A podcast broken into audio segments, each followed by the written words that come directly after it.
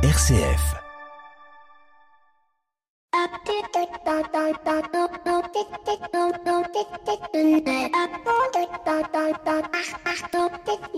Bonjour à toutes et à tous.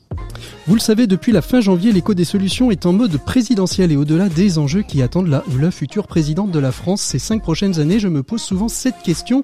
Qu'est-ce que les livres d'histoire retiendront? Les gilets jaunes, certainement, la pandémie, bien évidemment, avec un focus sur l'économie et son incidence mondiale, la lutte contre le réchauffement climatique, bien évidemment. Peut-être aussi y aura-t-il un petit quelque chose sur la présidence française de l'Europe avec en marge la tension Russie contre le reste du monde, démontrant ainsi le bien fondé de cette parole du général de Gaulle l'Europe de l'Atlantique à l'oral. Mais peu se souviendront très certainement, et je parle de livres d'histoire, que l'année 2022 a été consacrée année européenne de la jeunesse, car notre génération aura beau faire, construire un sentiment européen ne passera pas uniquement par les seniors que nous sommes, nous qui avons vu naître et se structurer l'Europe telle qu'elle est aujourd'hui, mais pas telle qu'elle sera demain. Et c'est par cette jeunesse enthousiasme et par les programmes Erasmus+, par le volontariat international ou européen, par la réforme LMD et la reconnaissance des diplômes au niveau européen qui permet d'aller étudier à Rome, Berlin, Madrid ou Dublin sans autre souci majeur que de trouver un logement, fera peut-être dire à l'âge adulte à ces jeunes je suis européen de France, créant de fait une identité européenne comme aujourd'hui un jeune américain dit je suis américain texan. Et n'oublions pas que d'ici quelques années, ces jeunes européens d'aujourd'hui seront les décideurs européens de demain. Plus besoin d'expliquer la culture de l'autre puisqu'ils se seront côtoyés les uns les autres, expérimenter leurs différences, leurs divergences. Certains même peut-être se seront mariés, créant ainsi des familles polyculturelles rendant d'autant plus pertinente cette parole du chant de la promesse du scoutisme européen. Par-dessus les frontières, je tends la main, l'Europe de mes frères naîtra demain. Bienvenue dans l'écho des solutions. L'écho des solutions. Patrick Longchamp. Voilà, bienvenue à toutes et à tous dans cet écho des solutions qui est enregistré depuis euh, les locaux de l'AFEV dans le cadre d'un Afterwork Inspiring Young European, un écosystème d'associations dont RCF fait partie et qui est porté entre autres par la fondation Hippocrène qui fête euh, cette année ses 30 ans, une émission donc qui sera consacrée aux jeunes, vous l'avez compris, mais surtout au mentorat chez les jeunes. Et pour m'accompagner dans cette réflexion, j'ai avec moi euh, trois invités. Tout d'abord Paloma Merang de l'association AnimaFac. Bonjour Paloma. Bonjour. Merci beaucoup d'être euh, avec nous. On verra un peu plus tard hein, ce que fait AnimaFac, pourquoi, comment et comment ils font du mentorat. Euh, juste à côté de vous, Benjamin Blavier de l'association Article 1. Bonjour Benjamin. Bonjour. Merci beaucoup aussi euh, d'être avec nous. Et puis Eunice Mangado de la FEV. Bonjour Eunice. Bonjour. Merci beaucoup euh, d'être avec nous. Mais comme je le disais euh, dans cette introduction, l'Europe est au cœur de la campagne présidentielle, tant dans les programmes que dans l'actualité. Et si la Fondation Hippocrène fête aujourd'hui ses 30 ans, eh bien, il est une agence européenne bien connue des étudiants qui fête 35 ans. Il s'agit d'Erasmus+. Et c'est Sébastien Thierry, directeur adjoint éducation formation, qui sera notre invité écho de cette semaine. On évoquera justement ces 35 années d'Erasmus devenues avec le temps Erasmus+. Nos 7 minutes pour changer le monde nous emmèneront à la découverte d'un projet pédagogique européen et innovant qui d'ailleurs a reçu le grand prix annuel de la Fondation Hippocrène. Et c'est Anne Dabravsik, enseignante en anglais au collège Simone de Beauvoir de Crolles, qui en est à l'origine et elle nous évoquera comment ce projet mêlant Europe, développement personnel des adolescents et danse a émergé et s'est créé. Et puis bien évidemment, on retrouvera nos chroniqueurs respectifs. Maxime a pris une petite semaine de vacances et on lui accorde très volontiers. On retrouvera aussi Pierre Collignon pour la chronique des entrepreneurs et dirigeants chrétiens. Mais tout de suite, nous commençons avec Sébastien Thierry, directeur adjoint de l'agence Erasmus+, et on évoque avec lui les 35 ans de cette agence qui permet la mobilité étudiante, mais pas que. L'invité éco, Patrick Longchamp.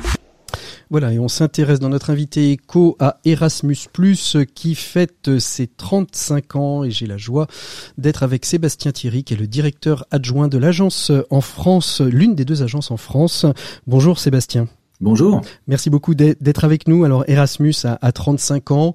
Je crois que tout le monde connaît euh, ce, mot Erasmus. Si on a été étudiant depuis 35 ans, bon nombre d'entre nous, nous sommes passés par un programme Erasmus pour aller euh, euh, étudier dans un, des pays de, l'Union européenne. 35 ans après, quel bilan on peut tirer, Sébastien, de, cette euh, c'est même plus une expérience de cette institution qui est Erasmus et qui est devenue Erasmus+. Alors effectivement, il y a 35 ans, en 1987, euh, Erasmus a commencé tout petit. Hein. C'était un, programme qui a permis à un peu plus de 3000 Européens issus de 11 pays, dont la France, de faire un, séjour d'études dans une une autre université à l'étranger et, sur ces un peu plus de 3000, environ 900 Français. Donc c'était un peu les, les pionniers. 35 ans après, plus de 12 millions d'Européens en ah ont profité. donc un, un effet euh, d'amplification et d'accélération extrêmement fort euh, et 33 pays euh, aujourd'hui impliqués, donc c'est plus large que, l'Union européenne, avec avec des pays partenaires comme la Norvège ou, l'Islande. Et puis surtout, le, le plus d'Erasmus, il est très important parce que ça va bien au-delà de l'enseignement supérieur et des étudiants. Aujourd'hui, c'est un programme qui implique des apprentis, qui implique des élèves, qui implique des demandeurs d'emploi, des jeunes de mission locale, et qui implique, et c'est très important aussi, des enseignants, mmh. formateurs, euh, profs d'université et personnel administratif aussi, c'est-à-dire les personnes qui euh, encadrent euh, les, les, jeunes euh, et qui sont des prescripteurs et qui doivent eux-mêmes pouvoir s'ouvrir à ces expériences européennes. Alors vous, vous, parliez justement euh, de la place de, de, de, la, de la, notion d'inclusion, hein, les demandeurs d'emploi. Comment concrètement, euh, alors demandeurs d'emploi, personnes handicapées aussi peuvent accéder à ce programme Erasmus + Oui, aujourd'hui, ce qu'on appelle l'inclusion au sens européen, c'est-à-dire une, une notion qui est plus large que celle qu'on associe généralement euh, en France à l'inclusion et qui est euh, plus autour des notions de, de handicap. L'inclusion au sens européen, c'est très large parce que ce sont toutes les personnes qui, euh, lorsqu'elles sont dans un parcours de mobilité, peuvent rencontrer des obstacles pour accéder à ce parcours. Donc de qui est-ce qu'on parle? On parle effectivement des personnes qui sont par exemple enclavées au plan territorial. on pense euh, aux personnes qui sont issues de milieux plus modestes. On pense aux personnes aussi qui sont euh, demandeurs d'emploi de plus d'un an. Et par rapport à ça, c'est une priorité qui est très forte pour Erasmus+. Des dispositions financières ont été incluses dans le nouveau programme à partir de 2021 avec un accompagnement financier renforcé, qu'il s'agisse des bourses de mobilité pour ces personnes-là, pour mieux les accompagner financièrement lors de leur mobilité à l'étranger, ou qu'il s'agisse aussi d'accompagner les structures qui les encadrent. Donc il y a un, accompagnement financier qui est euh, rehaussé pour ces structures pour qu'elles puissent mettre en place plus de moyens pour mieux accompagner ces publics. Alors concrètement, ça veut dire quoi pour par exemple pour un demandeur d'emploi? Parce que donc euh, si on, s'arrête à la notion euh, en effet de d'enseignement, d'apprendre à, l'étranger, pour un demandeur d'emploi qui rentrerait dans un programme Erasmus+, ça, ça se passerait comment? De quoi il pourrait Alors il bénéficierait bien évidemment d'argent pour cette mobilité, mais quelle forme de programme? Ça veut dire qu'il va pouvoir aller par exemple faire des stages d'études dans des entreprises étrangères sur des secteurs d'emploi? Comment concrètement ça se ça se place? Alors c'est tout à fait ça. Un, demandeur d'emploi, par exemple, va pouvoir faire un stage en immersion qui peut être d'une durée assez courte si c'est une première expérience euh, et qu'il a besoin de, découvrir. Donc c'est, euh, ça peut être une dizaine de jours. Et puis on a euh, de nombreux, nombreuses personnes aussi qui vont faire des stages d'immersion plus longues en entreprise à l'étranger. Et parmi les besoins supplémentaires auxquels on peut pourvoir financièrement, il y a par exemple la préparation linguistique. Mhm. Il est possible qu'ils aient besoin, pour pouvoir euh, faire ce stage, de mieux maîtriser la langue du pays d'accueil, et on peut accompagner financièrement donc cette, euh, cette préparation linguistique. Mhm. Comment vous avez vécu euh, ce, ce temps de, de, de, la pandémie, Sébastien Thierry, du point de vue du point de vue des programmes Ça a dû créer là où vous vous prônait la mobilité, ça apprenait peut-être de l'immobilité à un moment donné. Comment vous avez traversé cette période? Alors c'est sûr qu'une crise euh, comme la, crise sanitaire euh, de la Covid-19 pour un programme comme Erasmus ⁇ euh, a produit un impact extrêmement important. c'est arrivé de façon brutale hein, en mars 2020 et donc il a fallu à ce moment-là gérer des situations qui étaient des situations individuelles pour certaines très euh, très sensible et, et, et, et, presque dramatique. Hein. Donc, il a fallu gérer des rapatriements, accompagner là aussi les, les universités ou les, les, centres de formation d'apprentis pour qu'ils puissent prendre en charge ces publics qui, pour certains, se trouvaient euh, euh, coincés à l'étranger. On a eu quand même des situations nombreuses où les étudiants, notamment, ont décidé de rester et de continuer à suivre leurs cours à distance. Donc ça, c'était la première phase où il a fallu être très réactif et, euh, et, savoir s'adapter aux besoins immédiats des, des établissements. Et la deuxième phase, ça a été d'adapter le programme pour prendre en compte la nouvelle donne. Et la nouvelle donne, c'est notamment introduire des formules de mobilité qui mixent le présentiel et le distanciel, on appelle ça de l'hybride, euh, pour permettre en fait de euh, d'aborder euh, en, temps de crise une mobilité en utilisant tous les outils. Et là, c'est vrai qu'on a été beaucoup aidé par un, un, développement très rapide, du coup, et très réactif aussi, des outils, notamment pour euh, l'enseignement à distance. Dernière euh, question, 35 euh, ans après, est-ce qu'on peut dire que le pari gagné, ce serait de se dire qu'aujourd'hui, il y a une véritable identité européenne chez tous ceux et celles qui sont passés par le programme Erasmus+, au-delà, j'ai envie de dire, des, frontières des pays de chacun? Il y a en tout cas une, une vraie ouverture qui se fait à tous les niveaux, qu'on arrive à, à mesurer, nous, à travers nos différentes études. Euh, il y a euh, une attention portée euh, à la marche du monde en général qui a qui s'est éveillée au cours de ce type de, d'expérience parce qu'on a rencontré des personnes nouvelles, parce qu'on est sorti de sa zone de confort et que ça fait partie de ces expériences en fait qui nous permettent de découvrir le monde en plus grand. Mmh. donc ça, très clairement, ça participe de cet renforcement, on va dire, hein, de la de l'éveil citoyen au sens large, euh, est-ce que c'est une citoyenneté euh, européenne? Ça, on le souhaite évidemment, mais c'est évident qu'une expérience comme euh, Erasmus, ça change une vie. Merci beaucoup Sébastien Thierry d'avoir été notre invité écho de, cette semaine dans l'écho des solutions. On, nous, on se retrouve tout de suite avec Pierre Collignon qui nous attend pour la chronique des entrepreneurs et dirigeants chrétiens. Pour une économie du bien commun, la chronique des entrepreneurs et dirigeants chrétiens, Pierre Collignon. Et je vous l'annonce à l'instant, on retrouve Pierre Collignon pour la chronique des entrepreneurs et dirigeants chrétiens. Bonjour Pierre. Bonjour Patrick. La campagne pour les présidentielles bat son plein et les candidats redoublent de propositions pour convaincre les électeurs que nous sommes. L'une d'entre elles, la dernière, a affirmé avec force qu'elle souhaitait ou qu'il souhaitait bâtir une France de propriétaires. Qu'en pensez-vous? Bah, loin de moi l'idée de faire de cette tribune une tribune politique au service d'un ou même d'une candidate, mais rien n'empêche le chroniqueur hebdomadaire que je suis de rebondir, comme on dit aujourd'hui, sur tel ou tel sujet abordé lors de cette campagne présidentielle pour en faire mon miel. Ici, je pense que vous faites allusion aux paroles de Madame Pécresse, qui a déclaré cette semaine, lors d'un de ses déplacements à Champigny-sur-Marne, je la cite, Je veux bâtir une France des propriétaires. Au-delà de la conjoncture qu'elle a soulignée et des difficultés qu'elle a pointées du doigt, il me semble qu'il y a là une déclaration de principe qui est, en tant que telle, intéressante d'un point de vue général. Qu'est-ce que vous voulez dire, Pierre? Bah, Simplement qu'on peut se poser la question de savoir s'il est bien ou pas de bâtir une France de propriétaires. La propriété est souvent euh, vue comme un symbole de richesse, et nous savons bien, nous, catholiques, qui avons un regard soupçonneux sur les richesses en général, que l'accès à la propriété peut être la porte ouverte à une forme d'égoïsme et, qu'on peut donc s'en méfier. Ce n'est pourtant pas ce que nous dit la pensée sociale chrétienne, enfin il me semble. Hein. Oui, la pensée sociale chrétienne, vous avez raison, ne remet pas en cause l'accès à la propriété, bien au contraire. On trouve dans l'ensemble des textes des encycliques une doctrine très constante sur ce sujet.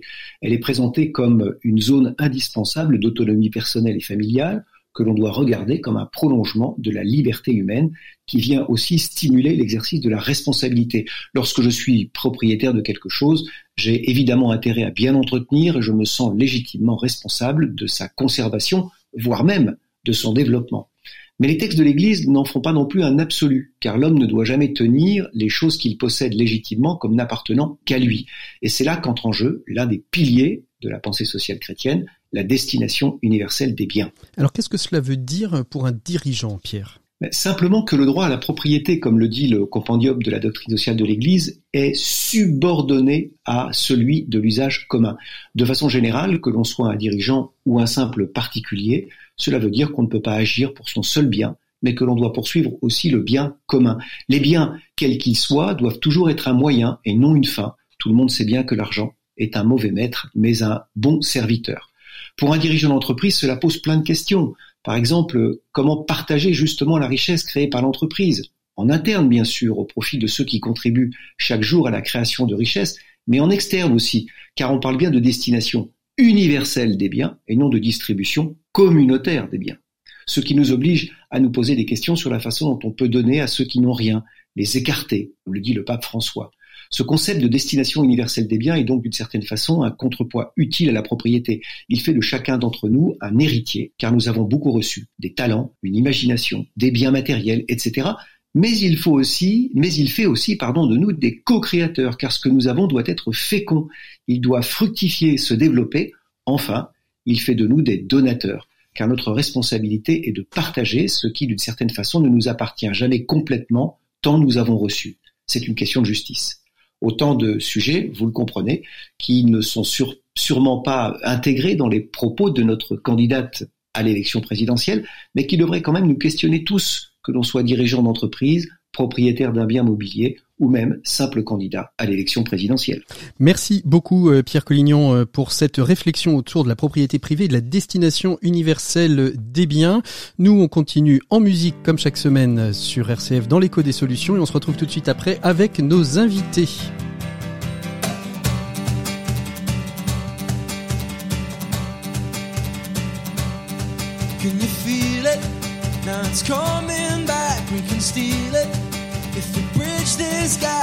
See you through the curtains of the waterfall.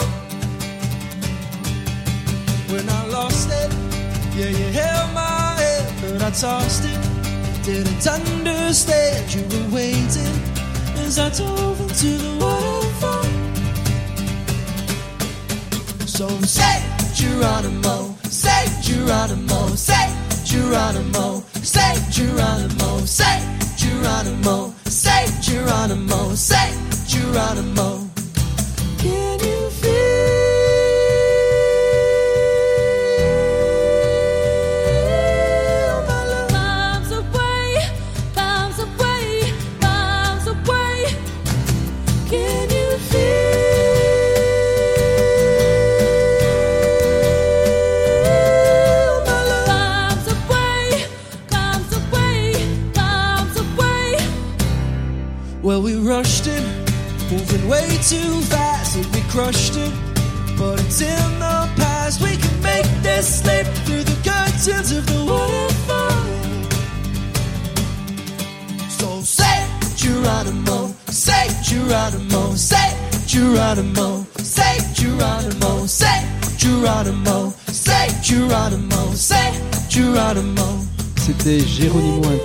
Shepard sur RCF et nous sommes toujours depuis la fève où nos invités nous attendent pour parler mentorat. Juste le temps d'une micro-pause et on les retrouve tout de suite. L'écho des solutions. Patrick Longchamp.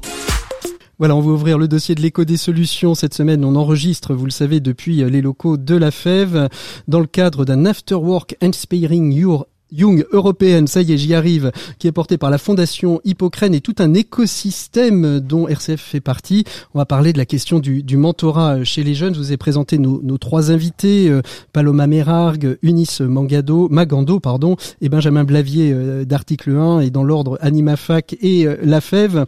on va évoquer donc la, la, la question, la question du, du, mentorat. On va commencer directement par les définitions parce que le mentorat, je suis pas sûr que ce soit toujours très très bien compris euh, par euh, par tout le monde. Euh, on, peut le placer un peu à toutes les sauces. Alors je ne sais pas qui, qui veut répondre pour commencer. Si on devait donner une définition du, du mentorat, qu'est-ce que ce serait?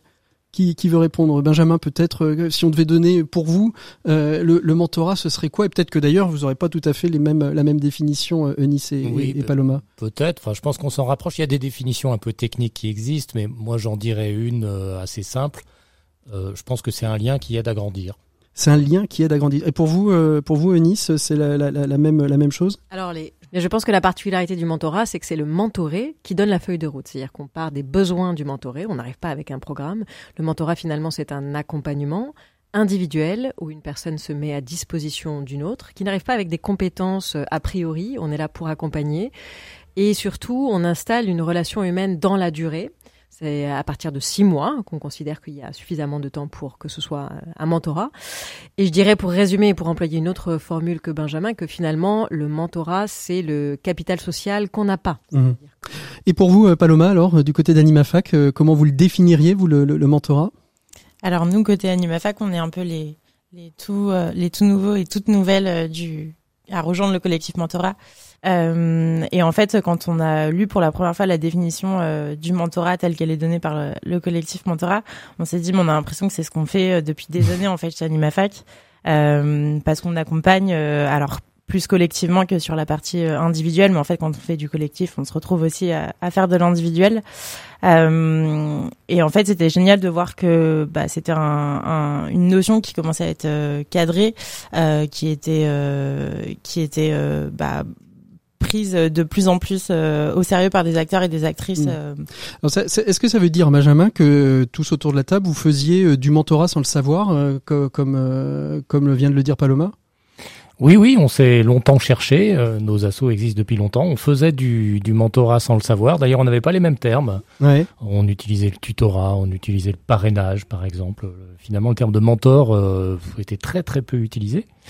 Et en fait, ça part d'un constat qui est que bah, les jeunes issus de milieux défavorisés, en particulier, euh, ont pas toujours autour d'eux des personnes qui peuvent justement répondre à des besoins précis. Qu'est-ce qui a mis euh, qu'est-ce qui a mis tout le monde d'accord sur la notion de mentorat? C'est le gouvernement quand ils ont lancé euh, un jeune à mentor, euh, Eunice? Alors moi je peux donner quand même une, une information côté AFEV, côté AFEV, basculer dans le mentorat, ce qui permet d'ailleurs de dire que euh, l'AFEV a ce site particulier que on est aussi une association européenne puisqu'il y a une AFEV Espagne et en l'occurrence une AFEV Barcelone. Et en fait ce sont nos collègues barcelonais qui nous ont dit, euh, qui sont rentrés dans un collectif de gens qui faisaient euh, une action qui s'appelait Mentorat et qui nous a dit, vous savez, en fait, ce qu'on fait, ce qu'on appelle nous accompagnement individuel depuis 30 ans, en fait, c'est du mentorat. Et au début, on s'est dit, non, non, non, mais le mentorat, oh là là, ça c'est un truc de vieux qui aide les jeunes, qui explique la vie, etc. Nous, on, on, mobilise des jeunes étudiants. Ils ont très peu d'âge de différence, en fait, avec les, ceux qu'ils accompagnent. Donc, on n'était pas forcément très mmh. à l'aise avec cette notion de mentorat.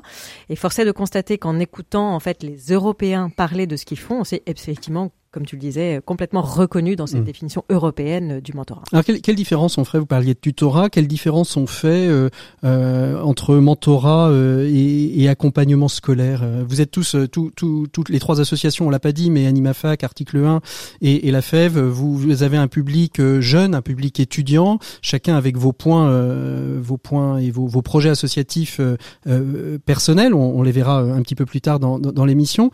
Mais quelle différence on fait aujourd'hui entre l'accompagnement accompagnement scolaire, euh, euh, ces, ces choses-là qui ont été pendant des années euh, l'apanage des associations caritatives En fait, l'accompagnement scolaire est un des sujets sur lesquels il est possible d'entamer une relation de mentorat. Mmh. Mais ça peut être autre chose.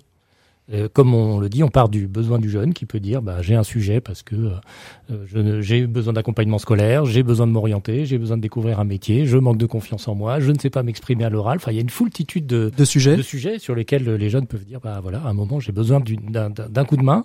Et effectivement, l'accompagnement scolaire, c'est souvent un des axes par lesquels on peut commencer, mais l'idée c'est d'instaurer une relation de confiance qui puisse ensuite évoluer vers pourquoi pas autre chose que de l'accompagnement scolaire. Et alors, Eunice, pourquoi c'est pas du coaching? Parce que justement, les mentors n'ont pas besoin d'arriver avec des compétences déjà existantes. Ils ne sont pas là pour apprendre quelque chose à quelqu'un d'autre. Ils ne sont pas là pour donner quelque chose de précis qu'ils n'ont pas. Ils sont vraiment là plutôt pour euh, être dans une posture de d'accompagnement, de cheminement avec et, euh, et, nous, par exemple, on travaille avec des, des étudiants, donc -hmm. qui sont pas des professionnels, qui n'ont pas forcément des compétences, qui sont encore eux-mêmes en formation. Et euh, une des choses qu'on remarque, c'est que justement, le, le, le, mentorat est un, est un terrain assez formidable pour développer des compétences des deux côtés, parce que mhm. ça apporte évidemment aux jeunes. Alors nous, on travaille pour préciser un peu les choses, hein, sur une palette euh, assez large d'enfants de 5 euh, jusqu'à 18 ans sur tout le parcours scolaire et on commence maintenant à accompagner le début en L1 au, à, au début de l'université des, des Vous allez chasser euh... sur les plates-bandes d'Animafac et d'Article 1 Pas tout à fait, c'est pas exactement pareil. Mais en tout cas, le, le, le gros, le gros des troupes, par ailleurs il y a de la place, le gros des troupes est quand même plutôt pour nous sur le parcours scolaire. Euh, voilà. Donc et donc ça apporte aux deux. C'est ça que je voulais dire. Alors c'est quoi c'est quoi euh, euh, euh Paloma le, la force du, du mentorat pour vous? Qu'est-ce que qu'est-ce que ça apporte de de plus que peut-être d'autres d'autres formes d'accompagnement que le coaching ou que l'accompagnement scolaire? C'est quoi les forces du mentorat? Eh ben en fait, euh, nous la question du mentorat, elle s'est posée, euh, elle s'est posée au moment où on a développé deux programmes euh, qui sont pas forcément le cœur de mission d'Animafac, euh, Animafac, on a vocation euh, initialement à, à, accompagner des associations étudiantes dans leur professionnalisation et leur développement. Et en fait, au cours des années, on a développé deux programmes. Un programme qui vise à accompagner les jeunes dans leur insertion socio-professionnelle via la recherche d'activités, donc un emploi, un stage, un volontariat en service civique, une alternance ou autres, euh, et un autre programme qui euh, accompagne les jeunes dans leur insertion via la création d'activités associatives. Mmh. Et en fait, dans cet accompagnement-là, euh, qui se faisait majoritairement en collectif, et on misait beaucoup sur le fait que ces jeunes se retrouvent, fassent les choses en groupe, se un peu se coachent mutuellement et s'accompagnent mutuellement et se grandissent ensemble. Et en fait, bah, le Covid est arrivé et on s'est rendu compte que dans ce moment-là particulièrement, euh, il y avait ce besoin d'avoir, euh, alors nous on l'appelait référent, référente euh, mhm. à cette époque-là, mais d'avoir un, un, un, accompagnement beaucoup plus individualisé et avec une personne qui n'était pas forcément experte de plein de sujets. Allez-y, allez-y, continuez. Il se passe des choses dans la salle, mais c'est normal. Et avec une personne qui qui qui était pas forcément experte sur tous les sujets, mais qui était là pour accompagner, pour remotiver. Et pour vous, la force du, du mentorat, Benjamin, c'est quoi? Bah, Je dirais que c'est le, le regard réciproque. C'est intéressant parce que euh, quand on fait de l'accompagnement, on peut être un professionnel de l'accompagnement et se consacrer à ça. Ce qui est intéressant dans le mentorat, c'est qu'on fait appel à, monsieur ou madame euh, tout le monde, quasiment, qui se met dans une relation d'entraide avec un jeune qu'il n'aurait jamais rencontré naturellement. Voilà, mmh. parce que notre société ne crée plus ces rencontres improbables. Et donc, le, bah, le bénéfice, il est effectivement mutuel. C'est aussi une manière de, de rapprocher des univers. Mm. Et, et, et, pour vous, la, la force du mentorat, c'est quoi? C'est cette, c'est vrai que c'est cette rencontre. On, on, se rend pas compte. Tout le monde peut être mentor. Euh, Bien sûr, tout le monde peut être mentor. C'est important de le dire. Ce n'est pas réservé à des gens euh, qui ont certaines compétences versus d'autres. Je pense que c'est la force aussi de l'entraide et de la solidarité. C'est-à-dire, contrairement à euh, ce qu'on raconte beaucoup parfois, un peu le mythe du self-made man ou mm-hmm. la self-made woman, que ça n'existe pas. Quand on réussit, c'est souvent parce que on a réussi parce que quelqu'un nous a aidé. Et ce quelqu'un, ça peut être. Euh, d'ailleurs, si, si on pose la question aux gens autour de la table ou, dans la salle, puisque nous avons des, un public. Oui, on a un public, oui. Il est, il est bien silencieux et bien, euh, bien. Mais, mais, je pense que tout le monde peut se remémorer dans son parcours euh, quelqu'un qui, à un moment donné, à un moment clé du parcours éducatif, euh, nous a aidé à être là où nous en sommes.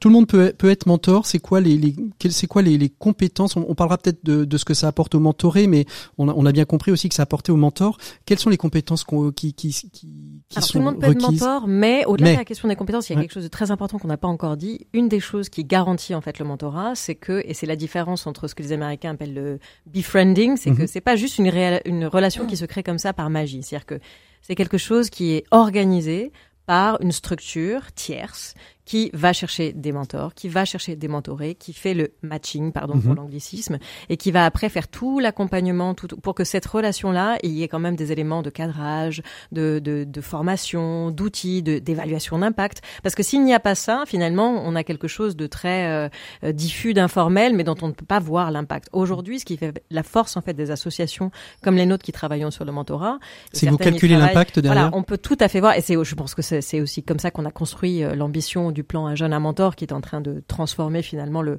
le mentorat en France euh, et qui, qui, donne des exemples ailleurs en Europe. Mais euh, c'est très important de, de, de rappeler l'importance de, de, cette structure et, des professionnels du mentorat. Dans nos associations, il y a des professionnels du mentorat. Il y a des bénévoles qui sont mhm. mentors, mais il y a des professionnels qui organisent cela. Qui organisent cela et donc euh, ça, ça, pose, ça pose le cadre qui est nécessaire pour que justement cette relation entre mentoré et mentor se passe bien.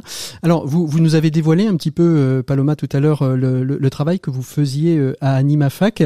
Euh, AnimaFac, donc accompagner d'abord dans un premier temps, ça c'est l'idée originale et originelle d'AnimaFac, accompagner les associations étudiantes. Et toujours, Et toujours dans, dans le déploiement, euh, dans, dans, leur déploiement. Et alors, quelle place aujourd'hui prend le mentorat chez vous exactement? Euh, eh ben, je, je, ça, ça, va un peu se répéter, mais quelle place il prend? Il, il, Concrètement, qu'est-ce que un jeune euh, comment ça se passe Je c'est vous repérez ou les associations étudiantes repèrent des jeunes qui des jeunes étudiants qui vont avoir un besoin d'être mentorés? Ce sont des programmes dans lesquels ils peuvent s'inscrire? Comment ça se passe? Ouais, c'est des programmes dans lesquels euh, les jeunes euh, les jeunes s'inscrivent. Alors c'est soit des porteurs ou porteuses de projets qui ont envie de développer leur asso, euh, soit c'est des jeunes qui souhaitent poursuivre leur parcours d'engagement et travailler ou évoluer dans l'économie sociale et solidaire.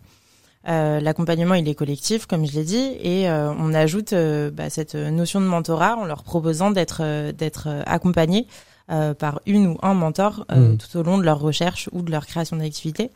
et en fait, les, c'est, c'est marrant parce que les premiers mentors qu'on a qu'on a eu chez AnimaFac, c'est des anciens qui ont été accompagnés euh, dans leur insertion socio-pro et qui et qui sont dit mais en fait euh, nous cette relation qu'on a eue avec les référents et les référentes euh, à cette époque-là elle était hyper importante pour nous.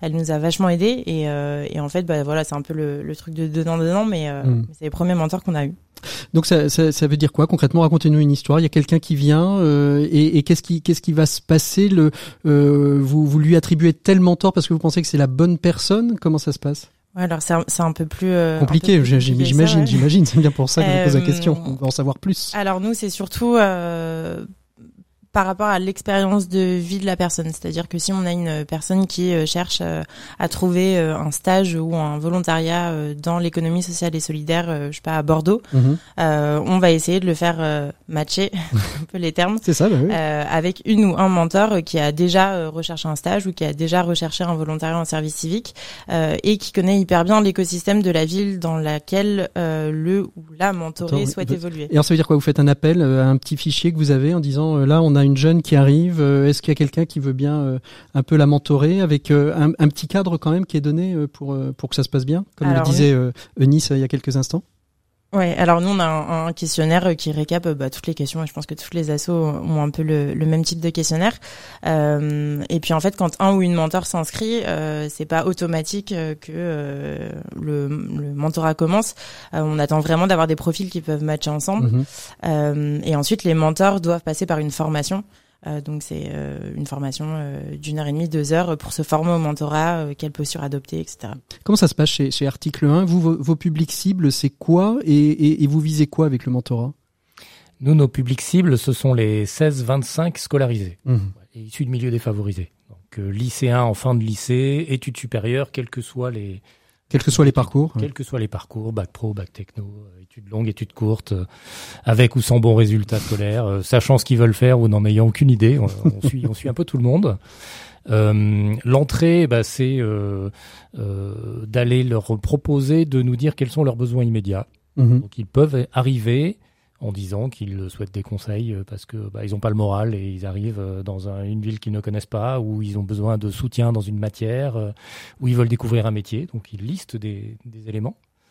ensuite, nous, on va les matcher là aussi avec des, bénévoles qui disent pouvoir apporter des compétences sur leurs attentes immédiates, mhm. et ensuite on va créer la relation, faire la mise en relation. Et alors les, jeunes défavorisés, euh, ils, arrivent eux comment? C'est euh, les écoles qui connaissent article 1, qui les orientent, c'est euh, des, c'est des professionnels de l'accompagnement, des assistantes sociales, des services sociaux qui vont orienter vers article 1 en disant bon là je crois que ce serait pas mal que tu ailles les voir parce qu'ils vont peut-être pouvoir te trouver quelqu'un pour, pour t'aider. Oui, oui, oui. Bah, on, a, on a deux, deux sources, mais après chaque asso peut avoir ces modalités. Hein. Euh, nous, on travaille beaucoup sur les réseaux sociaux, donc on va mhm. les chercher en direct. Ouais, d'accord, ok. Euh, essentiellement. Et ensuite, on travaille avec des établissements partenaires. Donc là, effectivement, souvent des enseignants dans les lycées les plus défavorisés, euh, euh dans les universités partenaires, euh, dans certaines prépas qui accueillent des publics boursiers plus massivement que d'autres. Là, on travaille avec les enseignants qui invitent les jeunes à s'inscrire sur la plateforme. Et, et, et, à la FEV, alors, donc là, alors vous, vous commencez, vous êtes beaucoup plus large, vous commencez dès 5 ans, ça veut dire que dès la maternelle, on peut avoir, la maternelle ou le début du primaire, on peut avoir besoin d'un de, de, mentor? En fait, euh, nous, on, on, voit vraiment le mentorat comme un outil de ce qu'on appelle la sécurisation des parcours éducatifs. Alors, qu'est-ce que c'est que ça?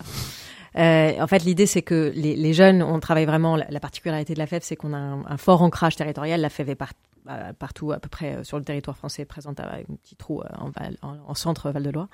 Euh, et on a des équipes qui sont sur place et qui organisent le mentorat, donc pour des enfants qui sont très jeunes, euh, sur tout le parcours éducatif, avec cette idée qu'il y a euh, pour des enfants donc très jeunes jusqu'à jusqu'à moins jeunes, mais qui restent jeunes, et avec l'idée qu'il y a des moments qui sont charnières dans le parcours éducatif et qui sont toujours fragilisants, a fortiori pour les jeunes de milieux populaires dans les quartiers prioritaires où nous intervenons, sont toujours, nous sommes toujours sur l'éducation prioritaire.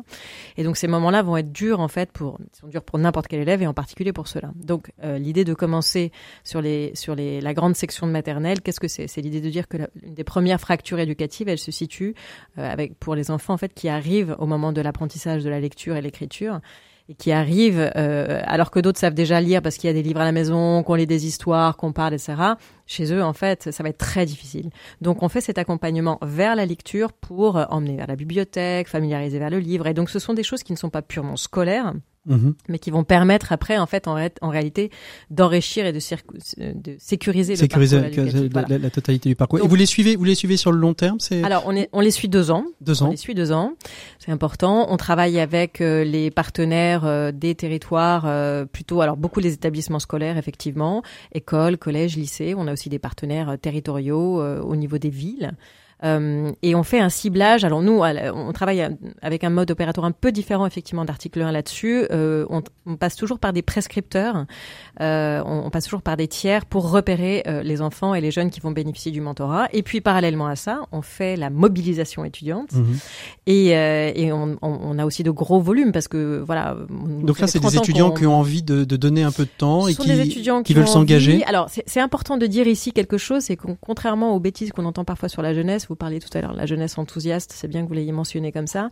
La jeunesse en France a envie de s'engager. Mmh. Ça fait 30 ans qu'on existe, ça fait 250 000 étudiants qui sont passés par la FEV. Donc je voudrais dire ce chiffre, parce qu'au-delà de la FEV, ça raconte quelque chose du désir d'engagement. Donc on, on, c'était ça le challenge de, de, de départ de, de, la FEV. Et je pense que ces 30 ans nous ont donné raison dans l'idée de dire que oui, les jeunes ont envie de s'engager. Après, quel cadre on leur propose? C'est mmh. ça la réflexion. Et je pense que c'est ça aussi qui nous anime ici. on, on, le mentorat en ouais, est un. Ouais, alors on, voit que, que le, le, mentorat tel que, tel que vous le portez, hein, vous, c'est contre les inégalités, c'est-à-dire lutter contre les inégalités, soit les déterminismes sociaux, soit des inégalités euh, qui, qui se créent. Je pense peut-être à Nimafa que vous avez peut-être été aux premières aux premières loges avec la pandémie, avec toute la précarité étudiante, avec toute la tout, toutes les dépressions étudiantes hein, qui sont nées de l'isolement euh, qui, qui ont été créées. Est-ce que ça veut dire que euh, c'est peut-être plus politique hein, ce que je vais dire, mais que la société contemporaine telle qu'elle se construit aujourd'hui euh, fait que le mentorat a émergé parce qu'il y avait de plus en plus de public qui avait besoin d'être mentoré, là où peut-être à l'échelle d'une famille, euh, d'un parent, d'un oncle qui pouvait être finalement le mentor ou d'un instituteur, euh, ne, on n'a plus cette, cette possibilité d'accompagnement. Benjamin, je vous sens... Euh... Oui, oui, c'est étonnant de voir d'ailleurs à quel point les assauts de mentorat se sont structurés en France, ailleurs mmh. aussi en Europe, hein, on va reparler. On en parlera, bien sûr. France, oui, en France, beaucoup. Ouais. Donc, ça veut bien dire effectivement qu'il y a il y a un, terreau, il y a un besoin. Euh, bon, chacun son interprétation. Moi, je pense que ça vient du fait, euh, en partie, qu'on a, on a longtemps trop fait peser sur les épaules des enseignants. Voilà, ouais. On s'est euh, longtemps. Euh, on fait tout peser sur les enseignants, euh, voilà, l'éducation, le mentorat, les... sur le hussard noir de la République, sur celui qui va aider le jeune enfant de paysan à, à passer son bac. Euh, le constat, c'est que les enseignants sont les premiers militants de la réussite pour tous. Et il faut absolument respecter ce, cet engagement-là, mais ils peuvent pas tout faire. Un enseignant, il peut pas expliquer quels sont les métiers, il peut pas euh, ouvrir des portes quand lui-même n'a pas de réseau. Il va avoir du mal à mettre en confiance quand les jeunes n'ont pas d'exemple de réussite autour d'eux pour euh, les inviter à faire des études longues. Et puis, je, je pense euh, en, en, plus aussi, bien sûr, à la question des moyens. Mmh. Quoi qu'on en dise, la question des moyens, elle reste complètement posée pour euh, l'accès aux études pour les jeunes les plus défavorisés. On, on est dans une émission économique. Quelle est la place avec le monde, de, le monde économique, avec le monde de l'entreprise? Alors vous, c'est peut-être plutôt le monde étudiant. Vous avez peut-être moins de liens. Oui, je voulais juste peut-être ouais, ajouter, allez-y, allez-y, allez-y, allez je vous en prie. Benjamin là-dessus sur la question des inégalités. C'est important. On est dans un des systèmes les, scolaires en France les plus inégalitaires, et en plus, la, la, la, crise a effectivement aggravé les choses. Et je pense que c'est très important de réaffirmer ce message que euh, il y a vraiment besoin de, de, de faire euh, de faire corps commun, collectif autour de cette question des inégalités, mais vraiment de rassurer les enseignants sur le fait qu'on va pas les remplacer. C'est ça. Ce que tu disais, hein, c'est-à-dire que vraiment c'est extrêmement complémentaire. C'est complémentaire. C'est hein. complètement complémentaire. Et les, les, enseignants, quand ils comprennent ça, ils le comprennent bien parce qu'ils voient après l'impact bénéfique pour leur métier. Mmh. Donc c'est vraiment euh, important de le souligner. Le, le, rapport avec le monde économique, le monde de l'entreprise, vous, on, on, va, on peut aller chercher des mentors. C'est là que vous allez euh, chercher votre source euh, de, de, de mentors. Comment on comment... peut aller Oui, alors les... parce qu'on sait que le monde de l'entreprise, alors c'est, ça, ça, reste une dynamique actuelle, mais tant mieux. Hein, D'ailleurs, avec les entreprises à mission, avec le, le rapport RSE, le bien-être des salariés, on sait que l'engagement, euh, l'engagement du, du, collaborateur à l'extérieur de l'entreprise euh, est, est, est, un des éléments qui aujourd'hui est porté par beaucoup d'entrepreneurs et de dirigeants. Bien sûr, mais j'allais même dire les entreprises et au-delà. Il n'y a pas de raison que ce soit réservé aux entreprises. On peut être fonctionnaire, on peut être artisan, euh, on, peut euh, être euh, étudiant et on peut tout à fait être en capacité de s'engager. Ce qui est intéressant dans le mentorat, c'est qu'effectivement, pendant longtemps, ça a été porté soit par des assos étudiantes qui engageaient des étudiants, soit par quelques assos qui ont engagé des, des gens issus du monde professionnel, comme Article 1 et, et d'autres, parce que l'État n'avait peut-être pas exactement compris ce qu'on pouvait faire avec le mentorat. Euh, et donc pendant longtemps, ça a été réservé à des cas de sup qui avaient mmh. un petit peu de temps à accorder à des jeunes plutôt, comme on dirait, méritants, avec mm. toutes les guillemets qu'on peut mettre autour du terme. Aujourd'hui, c'est plus le cas. Tout le monde peut le faire. Alors, tout le monde peut le faire. Est-ce qu'aujourd'hui, moi, demain, je vais être mentor? Par, par où je commence? Il y a, y, a, y a, un endroit qui centralise un petit peu euh, l'envie d'engagement, euh, Eunice? Alors, il y a une plateforme qui s'appelle Un jeune, un mentor. Ah oui, alors ça, c'est clair au Donc moins. là, au moins ça, euh, voilà, ça fait le job, quoi. Non, c'est plus sérieusement, c'est euh, il y a eu euh, l'essor dont on parlait du mentorat en France est important, et euh, les, les, trois associations qu'on représente sont toutes les trois membres d'un collectif qui s'appelle le collectif mentorat, qui s'est créé il y a maintenant deux ans, c'est assez mhm. récent, pour justement pouvoir pousser sur la question du développement du mentorat. C'est combien d'associations aujourd'hui C'est bientôt 60 associations. Au départ, il y en avait 8 fondatrices, dont Article 1 et la. Et on s'est réunis, un peu comme je l'évoquais tout à l'heure, à l'image de nos collègues euh, catalans, mais mhm. je voudrais aussi dire qu'il y a une grosse association en Europe qui s'appelle Mentoring Europe et qui réunit euh, plus de 500 professionnels du mentorat. Donc on s'est dit en France, on est quelques-uns, on se connaît plus ou moins bien, on fait euh, des choses qui pourraient répondre à la définition du mentorat et en fait on, on pourrait quand même aller beaucoup plus loin. Donc réunissons-nous. Allons discuter avec l'État et finalement, je la fais un peu vite, hein, mais euh, quelques épisodes après, ça a produit le plan Un jeune, un mentor, qui a même été porté au plus haut niveau de l'État, puisque le président de la République a lui-même affirmé hein, qu'il croyait au mentorat, qu'il avait envie de le développer. Donc il y a des moyens importants qui ont été mis sur la table. Il y a eu une première année mhm. de plan de développement du plan de mentorat. Et donc, on arrive aujourd'hui à 100 000 jeunes qui sont mentorés. C'est important parce que ça, ça se voit pas. Le mentorat, c'est diffus. Ça se passe dans les entreprises, dans les familles. Donc là, c'est important de le dire. Et la, la vision, là, la, le but, c'est d'aller à 200 000 et à peut-être un jour, d'ici quelques années, 500 000. Et 500 000. Euh, Est-ce que c'est, hum, je, je, sais que c'est une, une des questions que vous portez avec le, le collectif emploi. Euh, ça doit être un droit, mentorat, pardon, collectif. Euh, le collectif emploi, on le recevra peut-être, mais alors dans une autre émission. mais il existe aussi. Euh, le, le collectif mentorat, est-ce que ça veut dire qu'il faut créer une sorte de droit au mentorat? Il a déjà été créé, c'est bien, on peut s'en féliciter. Et non, non, je le dis parce que c'est assez sérieux. En fait, le, on a fait nos deuxièmes assises du, euh, du mentorat, il y a quelques jours, hein. récemment, exactement. Et on a porté, on, bon, ça n'a pas échappé que nous sommes en, en campagne d'élection présidentielle. Donc tout le monde Donc cette idée quand même que en fait, on, le mentorat, son impact social a été prouvé. On est dans une émission d'économie, donc je voudrais dire quand même que en termes de coûts évités, c'est aussi intéressant. On, voilà, on pourrait aller plus loin, mais on a tous fait des évaluations, etc. Hein. Je pourrais rappeler euh, le coût du décrochage scolaire avait été évalué à 230 000 euros. Donc on voit très bien comment euh, le, mentorat n'est pas magique, mais il peut vraiment être un levier structurant contre tout ça. Et donc là, euh, voilà, j'ai oublié ce que je voulais dire. Ben non, on, parlait. mais c'est pas grave, ça me permet de, de, de, rebondir aussi sur cette question de, l'Europe. Vous parliez de European Mentoring, c'est ça? Euh, Est-ce que ça veut dire qu'aujourd'hui, il faut encore retravailler toute la question du mentorat au niveau européen? C'est-à-dire, est-ce que chaque pays va avoir aujourd'hui sa propre définition? Il y a encore euh, un travail euh, collectif à faire au niveau européen? Alors le but, c'est justement qu'on évite cet éparpillement de chaque, pays à sa petite chapelle et, sa définition du mentorat. Et c'est le travail remarquable qu'a fait euh, ce collectif euh, Mentoring Europe, dont nous sommes d'ailleurs euh, nous sommes membres, en tout cas FEV et Article 1. Euh, ce qui est intéressant, c'est que le, mentorat s'est invité dans l'agenda européen, puisque assez récemment a été, alors c'est un peu technique, mais c'est important de le souligner, a été porté notamment par des, des, parlementaires européens comme Ilana Sicurel, qui s'est beaucoup investi sur cette question du mentorat. Euh, l'idée qu'il faut maintenant pousser sur une compétence, je vais le dire un peu vite, mais une compétence éducation pour mmh. l'Europe avec un espace européen de l'éducation qui est assez nouveau et surtout sous l'angle en fait des compétences. C'est ça qui est intéressant. Avec cette idée que, avec le mentorat, on l'a dit, les mentors et les mentorés développent des compétences. Ces compétences pourraient être beaucoup mieux reconnues et donc euh, voilà, ça va être effectif en 2025. Euh, Donc encore un peu un peu de temps. Vous, vous êtes vous êtes sereine euh, si euh, si jamais on venait à changer de, de, de gouvernement euh, sur la question de la, la pérennité. Non mais c'est et, et, que ça ce, ne soit pas un énième plan jeune venant successivement se mettre à la queue leu de tous les, les plans jeunes qui ont été faits. Il y a de quoi ne pas être serein. Évidemment, on a on a tous fait des efforts énormes. On, on s'est vraiment donné investi fortement. Il y a vraiment une énergie collective remarquable.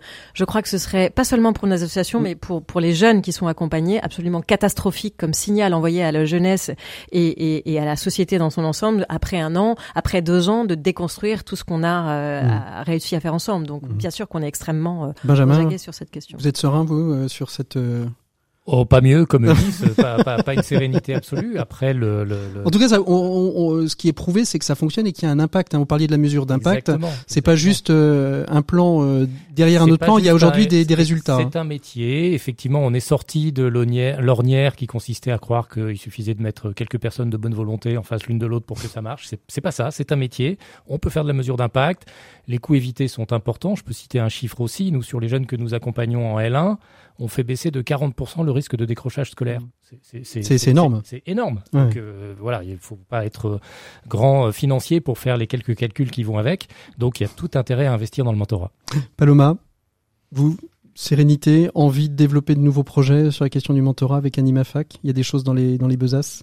Euh, alors, je, du coup, je vais pas opposer euh, sérénité et envie de développer de nouveaux projets. Non, mais parce que les deux ne vont pas de pair toujours. Euh, non, sur la question de la sérénité, bah, on peut comme euh, comme tout le monde, voilà, on, on, on attend. Euh, ce qui nous empêchera pas de développer de nouvelles choses et de continuer sur ces actions de mentorat. Voilà, puis 60 associations dans le collectif mentorat qui risquent d'ailleurs de, de, de, continuer à, à, à, grossir parce qu'il y en a qui vont peut-être entendre cette émission en disant finalement on fait du mentorat, donc on peut on peut venir sonner à la fève. Collectif mentorat. collectif mentorat, on trouve ça sur internet, j'en suis certain. Merci beaucoup à, tous les trois d'avoir été euh, nos invités du dossier de, l'écho des solutions. Je vous propose qu'on fasse une micro-pause et avant de retrouver nos 7 minutes pour changer le monde, eh je voudrais donner euh, la parole à Dorothée euh, Merville de la Fondation Hippocrène qui va nous présenter un petit peu ce qu'ils font, pourquoi cet afterwork et puis surtout nous expliquer ce qu'ils font depuis 30 ans. Voilà, on fait une micro-pause, on se retrouve tout de suite après. L'écho des solutions.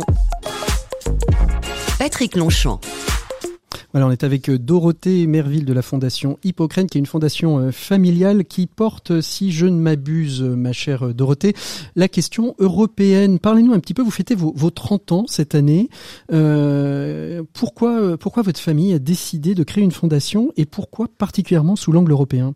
C'est vrai que c'est une belle histoire familiale créée en 1992 par mes grands-parents, Jean et Mona Guyot. Euh, lui, en fait, euh, résistant euh, pendant la guerre, euh, a été impliqué au tout début de l'Europe, lors de la création de la communauté européenne du charbon et de l'acier, mhm. aux côtés de Jean Monnet, en tant que directeur financier. Donc, il a été le premier directeur financier de l'Europe. et à la fin de sa carrière, il avait bien conscience de l'importance de créer un outil qui permettait aux jeunes Européens de se sentir européens et donc, il a créé la Fondation Hippocrène en choisissant d'impliquer la famille euh, euh, au conseil d'administration. Trois générations euh, se, se, sont succédées. Trois générations déjà. Dès, le départ, dès le départ, dès le départ. Donc, on avait, on avait ce que je disais au début dans, dans, dans l'édito. Il y avait déjà cette idée que l'Europe, l'Europe qui se crée n'était pas simplement celle de ceux qui la créaient, mais celle des générations futures. Exactement. Et l'idée que plus on s'implique jeune dans l'Europe, et plus en fait on en bénéficie toute sa vie. Alors, qu'est-ce que quel, quel bilan on peut tirer? 30 ans C'est formidable pour une, fondation. Euh, quel bilan on peut tirer de, de, de cette fondation et quels sont aussi vos sujets d'intervention un petit peu? Alors, c'est vrai qu'on on aime plus se projeter euh, sur l'avenir que de, que de faire des bilans. Euh, ce qu'on observe et euh, peut-être presque avec regret, c'est à quel point on se sent utile aujourd'hui, presque encore plus qu'il y a 30 ans. Euh, il y a un besoin de sentiment d'appartenance. On vient de parler du mentorat, mais finalement c'est un peu la même idée, c'est-à-dire que l'Europe on la découvre pas complètement par hasard. Il faut il faut qu'on qu'on soit un peu pris par la main, qu'on ait une expérience européenne, et c'est ce qu'on fait à la Fondation Hippocrène, c'est donner l'occasion aux jeunes de, de vivre l'Europe Mhm. Euh, d'aujourd'hui pour qu'ils puissent construire celle de demain. Donc Erasmus Plus, vous connaissez par cœur, à tel point d'ailleurs qu'il y a un, prix hein, qui est remis euh, tous les ans euh, à des projets à destination des jeunes scolaires, c'est ça, et, et, en lien avec la, la question européenne? Alors oui, c'est vrai qu'il y a une dizaine d'années, en complément de notre action habituelle de soutien des associations, on a créé le prix Pocrène de l'éducation à l'Europe en partenariat avec l'éducation nationale, un peu sur le même principe qu'Erasmus, c'est-à-dire euh, aider euh, des, des, projets qui sont faits euh, par des écoles françaises en partenariat avec des écoles d'autres pays européens. Eh bien, je, eh, eh, vous voulez terminer? Dites-moi. Euh, et donc, euh, bah, tous les ans, on récompense euh, des projets de la primaire jusqu'au lycée. Donc, six projets sont récompensés chaque année et on vient tout juste de de désigner les lauréats 2022. Et justement, le, le, Grand Prix Hippocrène de cette année a été décerné à une école, du côté l'école au collège, pardon, Simone de Beauvoir à Kroll, et qui a développé un projet assez assez complexe et en même temps extraordinairement pertinent, qui lie à la fois euh, l'attachement aux valeurs européennes, le développement personnel des jeunes adolescents. On parlait tout à l'heure avec Nice de ces passages qui sont difficiles. L'adolescence est un passage qui est pas toujours évident pour les jeunes. Et la danse, euh, en, allant à la découverte justement de différentes danses, en liant euh, donc développement personnel, danse. Ça s'appelle Heure Hop. On retrouve tout de suite notre invité des 7 minutes pour changer le monde qui va l'expliquer certainement beaucoup mieux que moi. 7 minutes pour changer le monde, l'écho des solutions. Voilà, et on continue notre émission européenne. On a commencé en parlant d'Erasmus+, on a parlé de mentorat avec tous nos invités depuis euh, la FEV, euh, où nous sommes reçus euh, royalement, c'est le cas de le dire, par tous les partenaires et en particulier grâce à la fondation Hippocrène, fondation Hippocrène qui, vous le, vous venez de le savoir, a fêté et fête cette année ses 30 ans, mais qui chaque année remet des prix à des programmes scolaires en lien avec l'Europe. Et on va recevoir, elle est avec nous depuis l'Espagne. C'est pour ça que je disais que c'était très très européen. Anne Dubravsik, euh, qui est euh, professeure d'anglais au collège Simone de Beauvoir à Kroll et le collège Simone de Beauvoir avec son programme Heure Hop vient de recevoir le grand prix de la fondation Hippocrène. Qu'est-ce que ça va vous permettre de faire euh, ce, ce grand prix, Anne? Qu'est-ce qui va permettre de développer, de continuer à développer autour du programme Europe dont on va parler d'ici quelques instants? Eh bien, d'une part, ça va permettre de faire la, la promotion entre guillemets déjà des projets Erasmus. Alors le, programme Europe, euh, si je synthétise un petit peu, c'est un programme qui allie à la fois euh, la connaissance euh, européenne, le passage d'un cap difficile qu'est l'adolescence et la danse. Expliquez-nous un petit peu comment ces, trois axes fonctionnent les, uns avec les autres. On peut avoir du mal à voir comment l'adolescence, l'Europe et la danse, tout ça peut rentrer dans, un programme qui est unifié. Oui, alors c'est un programme qui est vraiment euh, très articulé, euh, à la fois de manière verticale et horizontale, et qui comporte six étapes. Donc la première des étapes est l'identité de l'adolescent. C'est enfin et l'adolescence euh, enfin la, valeur européenne c'est donc l'identité à travers la diversité. Et et le l'adolescent la partie de l'adolescent qui lui correspond c'est le moi mhm. et donc euh, les deux sont reliés par la, par une danse et a fortiori chaque pays a choisi plutôt une danse contemporaine une danse où l'élève s'exprime seul puisqu'il s'agit de lui-même face à son identité. Mhm. Alors comment ça prend l'étape 2 Allez-y, allez-y, allez-y, je vous en prie. La deuxième Ensuite, étape l'étape 2 voilà, ce sera euh, le toi et moi en ce qui concerne l'adolescent, donc l'ado qui s'ouvre à l'autre et la valeur européenne qui va de pair, c'est l'égalité. Et la danse qui unit, qui relie les deux est une danse de couple. Et donc chaque pays choisit une, danse de couple qui lui semble la plus pertinente possible. Mhm. Ensuite, dans la troisième étape, nous avons le mm, ensemble, en ce qui concerne l'adolescent. Et c'est relié à la, valeur européenne, la solidarité, et donc avec une danse traditionnelle. Ensuite, pour l'étape 4, euh, il s'agit de, de l'adolescent, de ses droits, de ses devoirs, et c'est relié aux droits de l'enfant. Et donc la, la, danse que nous avons choisie, ce sera plutôt une danse africaine. Ensuite, l'étape 5, ce sera ma liberté en ce qui concerne l'ado, euh, ma liberté, mes rêves, mes espoirs et ceci est relié à la, à la valeur de la liberté, justement, la valeur européenne. Et donc, c'est surtout la danse jazz qui sera mise à l'honneur, puisque c'est la danse de la liberté. Mhm. Et enfin, la sixième étape du projet, euh, du côté de l'ado, nous avons euh, Moi et ma planète, et en face, euh, pour la valeur européenne, la protection de l'environnement, la protection de ma planète. Mhm. Et la danse qui relie les deux, c'est My Planetary Dance. Mhm une danse planétaire qui consiste à faire danser les élèves avec, en lien avec la nature. Alors comment, comment, est, comment est né un peu ce, ce, projet? C'est vous qui l'avez construit de, de toutes parts? Vous vous, vous êtes greffé euh, sur un projet déjà existant? Non, c'est moi qui l'ai construit de toutes parts. Mhm. Parce que d'une part, ce qui me tenait à cœur, c'était justement de se préoccuper pour une fois de, de l'épanouissement de l'adolescent, parce qu'en tant qu'enseignante, je me suis rendu compte qu'on fait, on focalisait énormément sur euh, les connaissances, les compétences, euh, les savoirs, les apprentissages, mais qu'on ne se préoccupait pas ou peu de, du bien-être de l'ado mmh. et du, du de, de, son sort et du fait que qu'un adolescent, bah, comme je dis souvent à mes élèves, avant d'être des élèves, vous êtes des enfants, vous êtes des adolescents et vous, vous, avez, vous avez des besoins, vous avez des, des rêves en tant que personne. Et je, voilà, j'ai trouvé que c'était opportun de m'y intéresser, de m'y mhm. attarder pour une fois. Alors que, comment justement euh, les, les, enfants, quand vous entrez dans, dans ce programme-là, euh, et on le sait bien, et d'ailleurs c'est pour ça que ce programme existe, on sait que le rapport au corps euh, est, est, est, compliqué chez l'adolescent puisque le, le, corps se, se, se transforme, euh, les émotions aussi se font plus grandes, peut-être parfois une hypersensibilité qui existe. Comment ils, ils rentrent dans ce programme-là où finalement ils doivent un petit peu euh, euh, avoir une forme de, lâcher prise. Oui, parce c'est pas toujours facile, c'est pas toujours évident. Il y a des élèves pour qui ça a été au départ très compliqué. Et il y a, je vous cache pas qu'il y, y, a quelques élèves, très peu, mais qui ont abandonné le projet parce que c'était trop douloureux pour eux. Vraiment, il y a eu toutes sortes d'attitudes. Euh, ça veut dire, Anne, que dans, dans, le projet, il y a aussi des, des rencontres avec d'autres jeunes euh, d'Europe. Comment elles se produisent? Je suppose que vous ne déplacez pas forcément dans, dans chacun des pays à, à chaque étape du programme.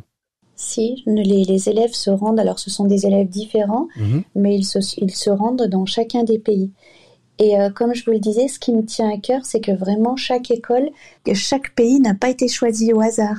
Je me suis pas dit oh bah tiens je vais choisir l'Italie euh, ah, parce que c'est sympa ou tel ou machin. Non, c'est vraiment j'ai choisi chaque pays parce qu'il est en lien, mmh. il est porteur de de la valeur en question. C'est ça. Donc, chaque pays. Donc euh, par exemple pour la valeur de, de, de, la solidarité, vous avez choisi quel pays par exemple Anne? Eh bien la Turquie parce que c'est la, la première terre d'accueil mondiale. Et puis euh, pour euh, les droits des enfants, euh, les, donc on a, c'est la France qui accueillera parce que c'est le pays des droits de l'homme. Mmh. Donc tout est tout est lié. C'est pour ça que c'est pas très facile à expliquer parce que l'adolescent est lié à la valeur européenne, à une danse en particulier et à un pays en particulier. Et puis on, on, on monte tout doucement, enfin on passe de l'identité, enfin de du moi à toi et moi ensemble mes droits, mes devoirs, mes rêves, mes libertés et ma planète. Mhm. ça marche sur la, c'est une pyramide inversée en fait. Ce, sera extrêmement intéressant de voir euh, dans euh, peut-être une dizaine d'années euh, ce que ces, ces, élèves qui sont passés par ce programme ont, ont pu recevoir et, et analyseront. Est-ce que ça leur a, est-ce que ça est-ce que cela les aura aidés à, à traverser cette période qu'on sait très complexe et compliquée qu'est, qu'est, l'adolescence? Donc quelle, quelle ouverture sur l'Europe? Et je rappelle donc à nos auditeurs que vous êtes le Grand Prix de la Fondation Hippocrène de, de, de cette année euh, pour ce programme Europe, un programme riche qui va permettre donc aux adolescents de découvrir euh, leur identité, leur identité européenne, l'Europe, les valeurs européennes, mais aussi euh, tout ça à travers la culture artistique qu'est la danse. Merci beaucoup Anne d'avoir été notre invitée de ces 7 minutes pour pour changer le monde.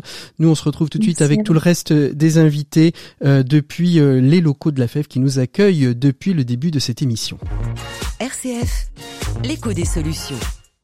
Voilà, et puis il est temps de, de, se dire au revoir. Merci beaucoup à la Fève de son accueil. Merci à la Fondation Hippocrène d'avoir permis euh, de faire euh, cette, euh, cet after work aujourd'hui en public. C'est rare dans l'écho des solutions, donc il faut le souligner. C'était un vrai plaisir. Merci à vous toutes et tous qui avez participé à cette émission. Nous, on se retrouve. Ah, ça fait du bien d'entendre des applaudissements, surtout après ces deux ans de Covid. nous, on se retrouve la semaine prochaine. On continuera à décrypter les programmes économiques et les enjeux pour les présidentielles. On parlera des économie sociale et solidaire. D'ici là, vous pouvez nous, nous retrouver sur rcf.fr, en podcast, sur toutes les plateformes dédiées. Et puis, bah, je vous souhaite à toutes et à tous un très très bon week-end à l'écoute des programmes de RCF. À la semaine prochaine. Au revoir.